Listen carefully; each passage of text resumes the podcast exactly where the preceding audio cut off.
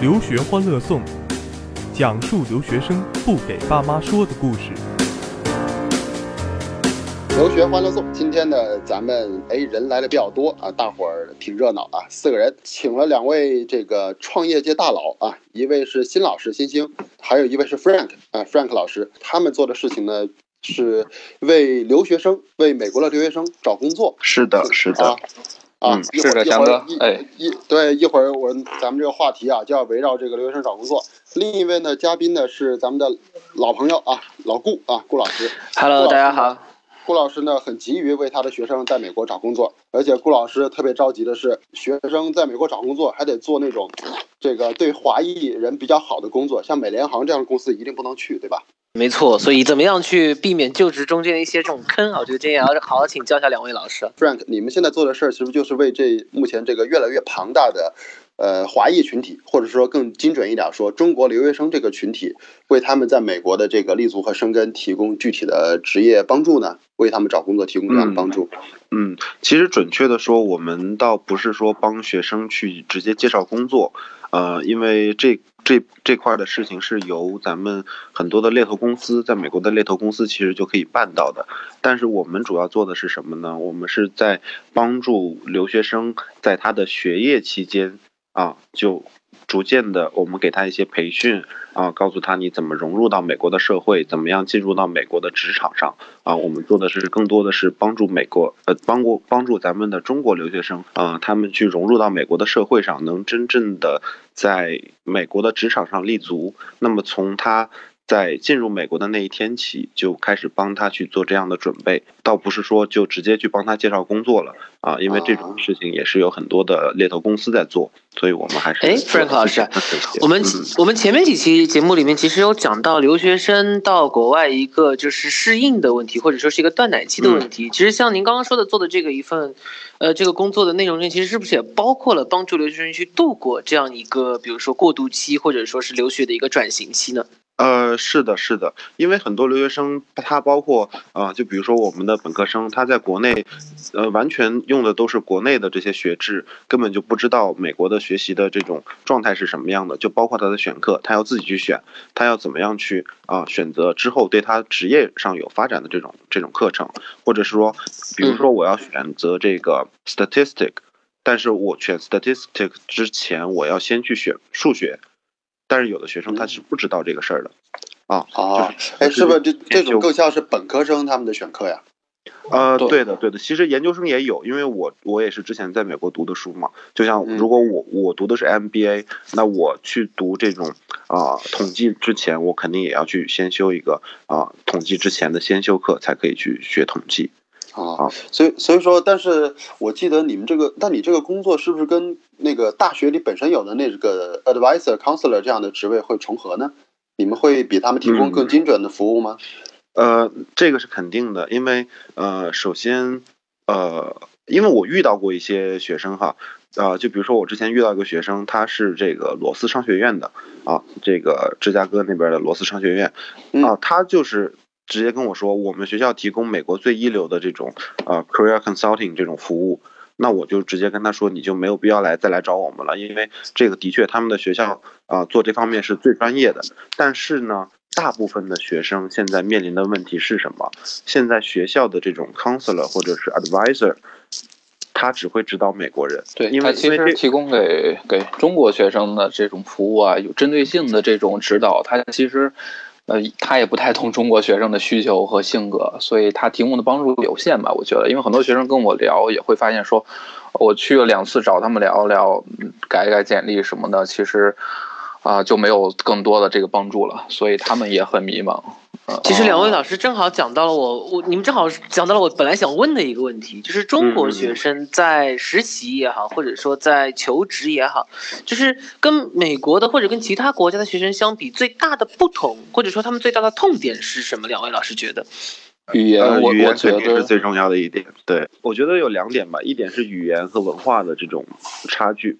还有一点呢是咱们的留学生的身份问题。语言和这个文化这块呢，我就想拿咱们中国学生跟印度学生做个比较，因为印度学生大家都知道，OK 是这个以英语为母语的，所以他们虽然。虽然说的那种不啦不啦不啦的那种英语你听不懂，但是外国人、美国人他是其实是能听懂的，而且还是听得比较顺畅的。但是咱们中国的学生，就像我这边，其实我们之前接触过很多学生啊，什么 U I U C 的，什么哥大的。呃，很多这种顶级的名校的这种学生，在之后毕业之后，跟职场上面的人士进行交流的时候，其实是存在非常非常大的障碍的。啊，你如果让他平时去买个披萨，去叫个外卖的，话可以，他沟通起来非常的畅通。但是真正的在职场上的这些语言，我想他们其实咱们的这是咱们中中国留学生的一个非常非常大的问题。这个背后可能是不是反映的是留学生的一个？因为刚刚讲到说印度学生他这个英文虽然口音很重嘛，但是他的英文，呃，美国人比较容易懂的原因是因为可能他们的背后的思维的结构会更加相近，而可能中国学生跟美国学生之间或者跟美国人之间这种思维的结构会差异会非常的大。我我记得我看到谈到印印度学生这个话题，我记得。呃，有个消息是在二零一一年的《时代周刊》呢，有一期专门是一个封面，他就写的是这个，呃，印度的主要出口产品是什么呢？是 CEO，啊，他们当时做了一个统计，说美国的这个五百强的这个公司当中，CEO，呃，美国人是占最多的，那占第二多呢就是印度人。啊，所以他们当时分析原因也是说语言优势嘛。他说是不仅说是，啊，他们的这个母语是英语是其中的一种，那另外一个就是说他们思考是用英语来思考的。但是我觉得也未尝中国学生的优势，在我看来也很明显呢。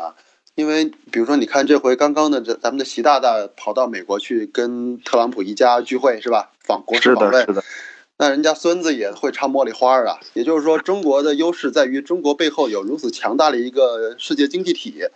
而如果美国的各种各行各业如果想跟中国做生意的话，是不是中国学生在里面也有他们的机会呢？顺着翔哥这个问题啊，我觉得。可能从我的出发点，我会觉得这个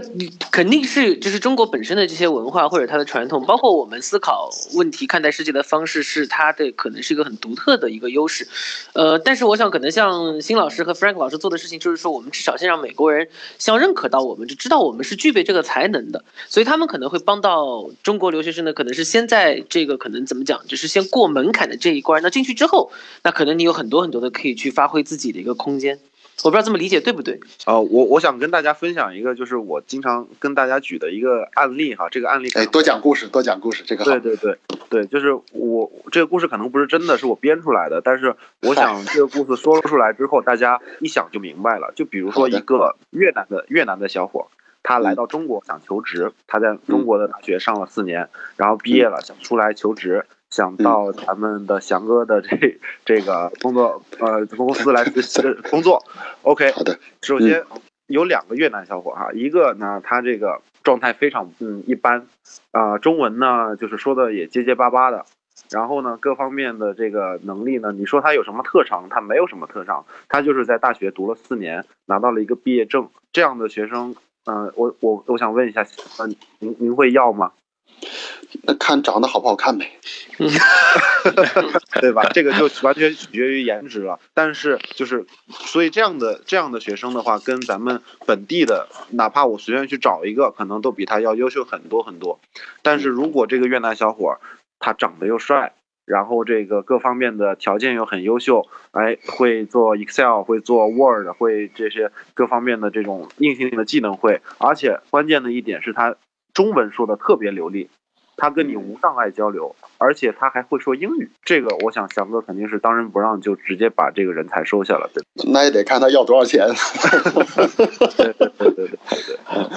其实不过不不过这个例子我我明白了，Frank，就是说确实那个中国学生在国外也不能忽视啊。其实我觉得中国学生在国外的对手，直接对手也不一定是印度人，也不一定是美国人。呃，首先就是中国学生本身互相之间都是竞争对手。咱们如何能让这班上十个中国学生里面有两个，比如说接受接受过你和新老师的这个这个点拨和专业的这个培训和帮助之后，就能够在这十个人里面脱颖而出，其实就是它很大的一个价值，对不对？嗯，是的，是的，是的，也不是说我跟新老师的点播吧，我们也只是啊，能帮助到学生的是告诉他一些方法和方式，更多的是我们这边呢会邀请到一些民企的这种高管，华人的高管来给咱们的学生去做一些指导。啊，站在招聘者的角度上来给学生去讲，你之后要怎么发展才能达到我们公司的标准，是或者是这个行业的标准。我问个题外话，就是你们这个公司创立多，介绍一下你们公司吧，创立多久了？包括为什么当时一上来就切入了这个点呢？就是你们肯定是创始人的两位得力的大将嘛，你们创始人是一个什么样的人呢？呃，我们的这个创始人呢，其实是我们把这个团队呢，非常的结构非常有意思啊。我们叫老中青三代，分别是这个六零后、这个八零后和这个九零后三波人组成了我们这个团队。六零后就我们创始人的两位，那包括呢，我们的马博士呢，就是老清华，八十年代清华毕业去美国。啊，读读硕士、读博士，然后在美国的公司中做过高管的，其实也是等于啊，他们这一代人呢，六零后是我们整个公司的这个主体。其实他们这一代人，我觉得现在的一个很主要的心态呢，就是能够提携一下下辈啊，包括呢，他在职场中，他在教育过程中也看到了很多。中国学生的这种成长的这种，啊遇到的问题，包括他们自己其实在美国职场中打拼遇到的问题，一些经验教训啊，他们现在都非常乐于分享给我们的学生，啊，所以来讲呢，我们呢提出一个口号，就是说啊，能够让我们的学生啊实现从名校的 offer 到名企的 offer 这样子一个华丽的变身啊，在美国的这种职场上证明过自己。其实我觉得这是啊，不仅仅是我们能够去。更加直接的，让我们能够去，啊，在留学后面的这块人生的这块起点上，能够有一个比较好的提升。嗯，好，哎，那都说到这儿了，没事，你就直接说一下公司的名字吧。好，我们的英文的名字叫做 Mentor X，就是职场中的一位 mentor，啊，中文名叫做曼腾教育。那我们也是去年。去年的上半年啊，开设了中国的办公室，来呃直接面对中国学生和家长做服务的。咱们这趴先进一段广告啊。大胆你子，你这两年在海外搞了啥子？带的我已经全都听说了。哦，我的天哪，我亲爱的父亲，你怎么会知道这些事情呢？我是特意没告诉您和妈妈的，怕你们知道了事情的真相之后一时会接受不了。哦，我的天哪，这真是太让人担心了。但是国外的生活成本确实是很高啊，我也是不得不利用一些学习时间去打工挣钱的。父亲，这些事情你可千万不要告诉妈妈呀，妈妈知道了会生气的。你是从哪听说这些事儿的？多亏了留学欢乐颂，讲述的都是你平时不跟哥老子说的事情。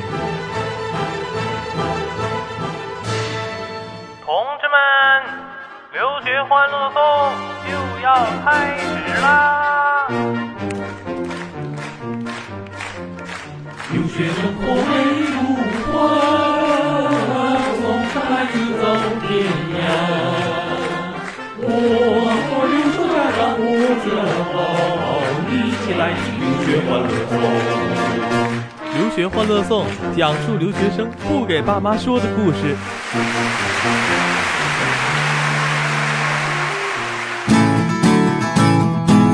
呃，咱们广告回来了啊！刚才也正好说到了这个老中青三代的意思，就是六零后负责对付家长啊，八零后负责对付年轻家长啊，然后九零后负责对付学生这样的一个打打法啊。呃，其实六零后和八零后呢，更多的是处在管理层或者是技术层面上的，通过他们的啊这么多年的积累，提供人脉和技术的支持。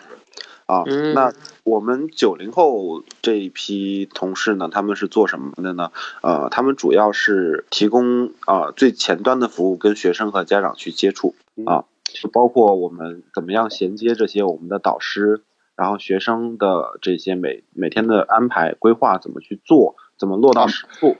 精确到每天每天的安排啊。呃，这个，那他每天的这些东西都会去给他去安排好了，去做哪些事情，你还要去完成哪个任务，这些是会给学生去每天去把它规划好的。真的要做到这么细致啊？那学生应该是不是岁数特别大的学生吗？呃，其实也根据学生的这种素质来吧。就是如果呃有那种非常学习能力非常强，然后也非常自觉的学生，那我们可能需要做的点跟学生去提到了，OK，那就没问题。那相对于年纪比较小，可能刚上大一的这种学生，我们可能就是能做到手把手的去带着他一步一步的去做。所以你们这个主要还是以找工作为他的最后目标，但是平时所有的东西都是为他能够为更好的走入社会，全方位的去查一不漏。是的，是的，我们之前也是有很多合作的公司，包括世界五百强，包括各个领域中的像金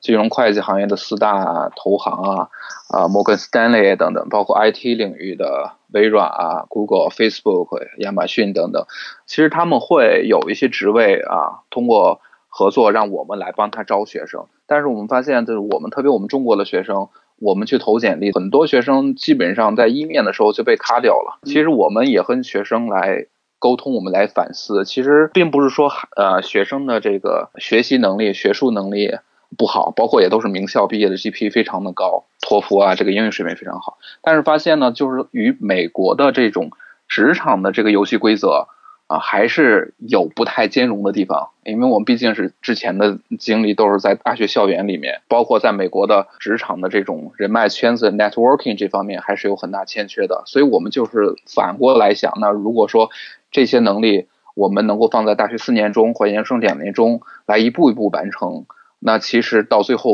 你能拿到名企 offer 是一个水到渠成的结果，而不是说就是仅仅到最后我们能够给你提供一个岗位。那如果说你的能力与职场的要求还有很大的差距的话，这个岗位摆在你面前你也拿不住啊。所以我们就想做一个长久的规划啊，水到渠成的一个事情。哎，但我觉得啊，就是。这个其实你说这种类似的情况，我感觉，呃，我说两我说两个层次啊。第一个就是，你看我作为一个也是一直在做留学方面服务的老师，当然了，学生出到国外之后，其实我们就处成了朋友关系嘛。学生到了国外遇到事儿也经常问我，然后他一般问我，我第一反应就是：你们学校不有 counselor 吗？你学校里面不有学生会吗？你学校里面不有你的男闺蜜、女闺蜜吗？是吧？我经常都把他支出去，或者说，人家到你国外去干啥的？别遇到什么事儿都跟我说，一定是先做啊。别别，就是很多学生是假设给自己会预设假设很多困难嘛，然后可能听出来很多时候是在逃避。因为我是学教育心理学的嘛，很多时候就有以这种心理方面的疏导方式，学生的很多的焦虑是觉得可能是竞争太多，但是我反过来告诉他，他其实是因为这个机会多，所以说竞争也跟着一起多。所以说，在很多的问题上，你们是侧重于实打实的这个资源的服务呢，还是更多的是更多的是这种？这个心理方面的疏导呢？其实我们的最重要的核心的点，还是在于实打实的这种技术层面上的去告诉学生你要怎么去做。但是心理这方面呢，肯定也是必不可少的，因为我们现在的确遇到很多学生，他在找工作的时候遇到了很多的挫败，他会心里非常的不舒服，他会觉得，哎，那人还不如我，为什么他找到工作了，我找不到工作？但是。很多时候其实是在逃避，是在有，就像刚才翔哥说的，他是给自己心里里边造成了很多障碍，然后自己不愿意去触碰那个点，所以我们主要的其实是帮助学生去克服这些点，从技术层面上去克服这些点。那如果真的有这些心理上的障碍，我们也是完全有义务去去服务学生的，去告诉他，OK，你这个事情你要怎么做啊？我们也有很多非常有经验的老师。啊，去告诉学生你到底这个事儿你要怎么去面对，可能更多的是一个人生方面的导师。那有没有可能说，呃，学生因为每个学生还是不大一样嘛？咱们说，能不能跟我跟我跟我们介绍一下，就是说学生的不同是主要在于专业的不同啊，还是性格的不同啊，甚至说说的玄乎一点，还是在于星座的不同啊？就是是不是因为不同的学生会有不同的职业性向，然后你们如何能提供更针对性的服务呢？是不是还有一些数据、大数据方面的东西要可以用啊？或者我想从另外一个方面再补充一下，就是说，对于不同的专业或者不同个性的学生，但是我觉得作为整个中国留学生这样一个群体，有没有一些可能共性的建议，可以在节目里面稍稍的给，就是我就是听我们节目的一些粉丝们一些这个就是分享一下。我觉得郭老师这个问题问的非常好。那我在接触这个呃行业的时候，我在做实际案例的时候，其实我也在做一些分析和总结啊，就是我们针对我们中国。学生，那如果对于我们毕业之后想去呃在美国职场上想拿到一个机会的话呢，呃，我分析的原因其实最怎么说呢？呃，最多的一个问题呢，就是说我们的中国留学生在美国啊不太会做这个 networking 啊这方面，我觉得这是一个比较共性的问题。因为很多学生跟我去反馈说啊，我的这个啊不太懂怎么去做，或者说呢没有意识到怎么去做，或者懒得去做啊这方面，我觉得这个是普遍面临的一个问题吧。我插播一句啊，你说 networking 嗯这个词啊，你像刚才第一反应就是说，我在想这个词拿中文到底是一个什么词来解释它是最合适的？对对，我觉得就是一个呃，拓展自己人脉啊、人脉圈、朋友圈这样子一个啊、这样子一个怎么说呢？一个行为美。国式关系，对对啊对，就美，哎，那美国式关系到底跟咱们中国的所谓的这个关系有什么区别呢？呃，其实我觉得就是呃，在美国的职场上，我们去找工作也会有一定的这个游戏规则，或者有一定的方法论吧。我觉得比较适合中国学生，因为我总方法论好，嗯，对，因为我总结了几条，就是呃做的比较好的学生，他们一般哪方面儿？就是说，呃，第一点，我觉得就是在呃任何地方与任何人来做 networking。那我举一个例子啊，就是呃，你可以与你的这个朋友、呃同学啊、包括呢，因为有时候你同学的父亲、母亲啊，包括他的男朋友、女朋友，可能就是你想要的一个行业的一个 mentor 或者是一个 leader。那还有呢，包括与你现在的老板，啊、你实习公司的老板，或者你的前任的这个老板啊，在做这个 networking。其实这个来讲呢，身边的任何资源你都可以利用起来。那还有一点，我觉得就是说呢，就是嗯，很多学生会忽略到了一点，就是你的 professor 啊，你的任课的这个教授，因为我们知道，就是很多呃美国大学毕业的学生呢，他们自己创办了公司或者做到一定职位之后，他们非常喜欢去回自己的母校去招人啊，那他们一般会首先联系到自己的这个 professor 啊。但这方面呢，其实 professor 会集中了很多历届优秀校友的这个资源，啊，这方面我觉得中国学生其实还是嗯蛮很可惜的，这这块资源大家都没有太充分的利用到，啊，总觉得这个是学术上的这个考完试就是跟 Professor say 拜拜了，再也不想见到他了。但其实上，其实他背后有很很大的一个人脉的这个资源，值得我们去再深入的挖掘一下。哎，那你说，那那这是个共性问题了。就共性问题，你说了，说第一个是不会 networking，第二个连 pro 身边的最近的花钱买来的教授都用不好，是吧？这是他们的一些问，题。很可很可惜的，我觉得是。那我又听说说这个，好像说在美国有些专业其实不用 networking 啊，像学计算机的、学厨师的啊，学厨师那个好像跟咱留学关系不大啊。学就学计算机的这种专业，在美国找工作是不是属于只要你会还，管你这个会不会交流怎么样，反正你只要技术好，就跟咱中国会开挖掘机一样，就能找着工作。那那有没有可能呃是是这个呃说法吗？还是说这个别的专业那怎么办呢？呃，我我想跟跟大家再分享个例子哈，就是嗯这个是是我们呃马博士跟我跟我们平时聊天的时候说的，啊、嗯他跟我说呢，就是他之前他之前在 Intel 还有这个西门子都做过呃很高级的 director 级别的这个管理者了，啊、他平时也会去招人，就是最后的这种啊、最终的面试他会去决定，啊、他就跟我说。其实我招一个人不在于呃他的这个技术有多么强，因为可能来一百个人，可能这有百分之八十的人技术都是差不多，都是非常优秀的嗯啊。但是呢，我看的是他能不能融入这个团队。啊，对，就是你的优优点，我可能最后在面试的时候，我会拉五个或者是三个或者是五个我的同事同时来面面试你，然后看你能他们给你投票投了多少，给你打分打了多少，然后我们再进行 debate，我们再去讨论，哎，我到底是希望要这个还是希望要那个，是看这个人他真正能不能融入到这个团队，而不是说真的我有这门技术我就能去找到工作了。呃，我想跟大家说的是，这个是肯定不可能的，因为啊、目前来看，我接手的已经有不下